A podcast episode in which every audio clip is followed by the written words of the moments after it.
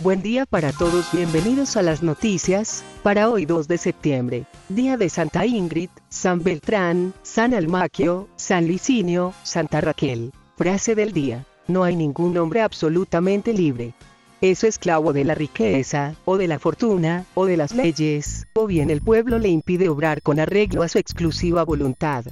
Eurípides de Salamina. Se cumplen 30 años hoy de la bomba puesta por el narcotráfico a las instalaciones del periódico El Espectador en Bogotá. Evacuación obligatoria en Carolina del Sur por llegada del huracán Dorian. El huracán ya es categoría 5. Santrich reaparece armado, pide constituyente e insiste en alianzas con el ELN. Márquez y Santrich se volaron porque sabían que los extraditarían, manifestó expresidente Santos. Comandante de las fuerzas militares dice, al menos 600 guerrilleros de las FARC están en Venezuela, en los estados de Apure, Bolívar y Amazonas. Noticias 1 saldrá del aire desde 2020.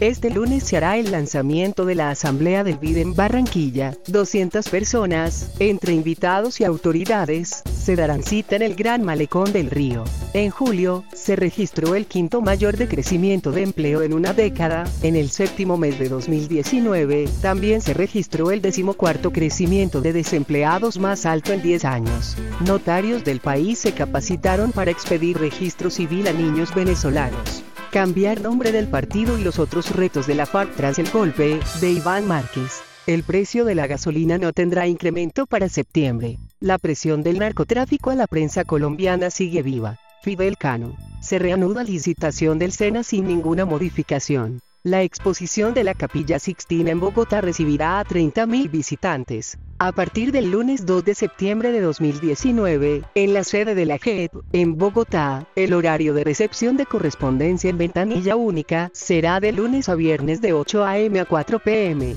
Ya van 630 civiles que han pedido pista para entrar a la JEP. El viernes vence plazo para que se presenten civiles y agentes del Estado vinculados al conflicto. La billonaria demanda que podría poner en jaque al Congreso es por 2,5 billones de pesos y está contra la Cámara, el Senado y el Ministerio de Minas.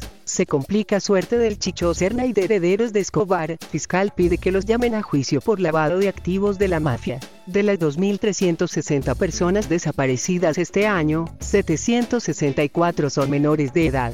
Inexequible parcialmente norma del Código de Procedimiento Penal sobre cancelación de registros obtenidos casi 99.000 hectáreas deforestadas en la Amazonia, donde los cinco municipios más deforestados son Cartagena del Chairá en el Caquetá, La Macarena en el Meta, San José del Guaviare, San Vicente del Caguán Caquetá, y Calamar Guaviare. Vacunación para venezolanos. A partir del 14 de octubre, los migrantes venezolanos podrán obtener la tarjeta única de vacunación regional, con la cual podrán mejorar sus condiciones de salud y prevenir la propagación de enfermedades. Balance en trámites de restitución de tierras. Se ha negado el 63% de las solicitudes. 47.516. Se sospecha que hay casos de corrupción. Encuentran una sanguijuela viva en la garganta de un niño chino. Ivanka, la hija de Donald Trump, visitará Colombia. La asesora del presidente de Estados Unidos estará hoy en nuestro país. Falleció en Pereira el bolerista colombiano Ricardo Fuentes. En política. Las 22 alertas enviadas a la NE sobre la financiación de campañas políticas, tras un análisis de los ingresos y gastos de los candidatos en las elecciones de 2015 y 2018. Partido Liberal denunció secuestro de Tulio Mosquera, candidato a la alcaldía de Bauro.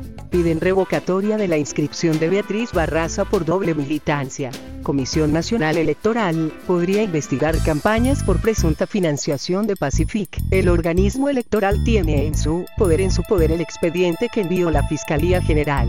Periodista Blanca Urango denuncia agresiones por parte de candidata a la alcaldía de Cartagena, en donde Adelina Cobo y su equipo intimidaron, agredieron, retuvieron y la obligaron a eliminar el material periodístico de la comunicadora. Los tres municipios con mayor tasa de cédulas inscritas son Puerto Gaitán Meta, Puerto Colombia Atlántico y Carmen del Darién Chocó. 1224 quejas electorales se han reportado en el transcurso de este año. Económicas. Aplicación de entrega gratis, planea duplicar su presencia para fin de año. En agosto, el dólar alcanzó dos veces récords históricos. Sector económico recibió sin nerviosismo rearme de grupo guerrillero. Incendios han quemado miles de hectáreas de bosques en Colombia. La Fundación Alpina ha beneficiado a más de 12.000 familias de 56 municipios. El presidente Duque aseguró que la planificación fiscal del sector vivienda se extenderá hasta 2025. El subsidio proviene de los recursos de las cajas de compensación familiar con 24,8 millones de pesos y del gobierno nacional por 16,5 millones. Esta semana el oro alcanzó su precio más alto en seis años producción de petróleo y gas en Colombia aumentó en el primer semestre. Renault en Colombia cumplió 50 años. Sofasa ha vendido 1.500.000 vehículos. En 1970 estrenó línea de ensamble de R4. R9 vendió 116.150 unidades. El Twingo acumuló 99.833 unidades vendidas entre 1995 y 2012. Quid modelo más popular en la actualidad es importado. Al cierre del 2019 produce 44.837 vehículos de los cuales exporta 18.764 unidades. Sus modelos son los Renault 4, 6, 9, 12, 18, 21 y Twingo. Los primeros R4 costaban 71.900 pesos en 1970. Más de 1.140.000 y 1.625 colombianos ya hicieron su declaración de renta. Dólar a 3.427,29 pesos y el euro a 3.779,85 pesos. Internacionales. Huracán Dorian, categoría 5. Devastación total en Bahamas en donde el ojo de Dorian se ha quedado estacionado un día entero. Evacuaciones obligatorias desde hoy lunes para Florida, Georgia y Carolina del Norte.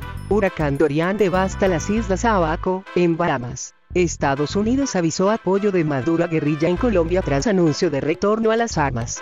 Presidente de Perú intenta dejar el cargo antes de lo previsto. Estiman lento crecimiento de la economía china en la próxima década. Putin debe prestar atención a las señales de advertencia, juventud en desacuerdo con su reelección. Como el poderío de China hace peligrar el dominio militar de Estados Unidos en el Pacífico.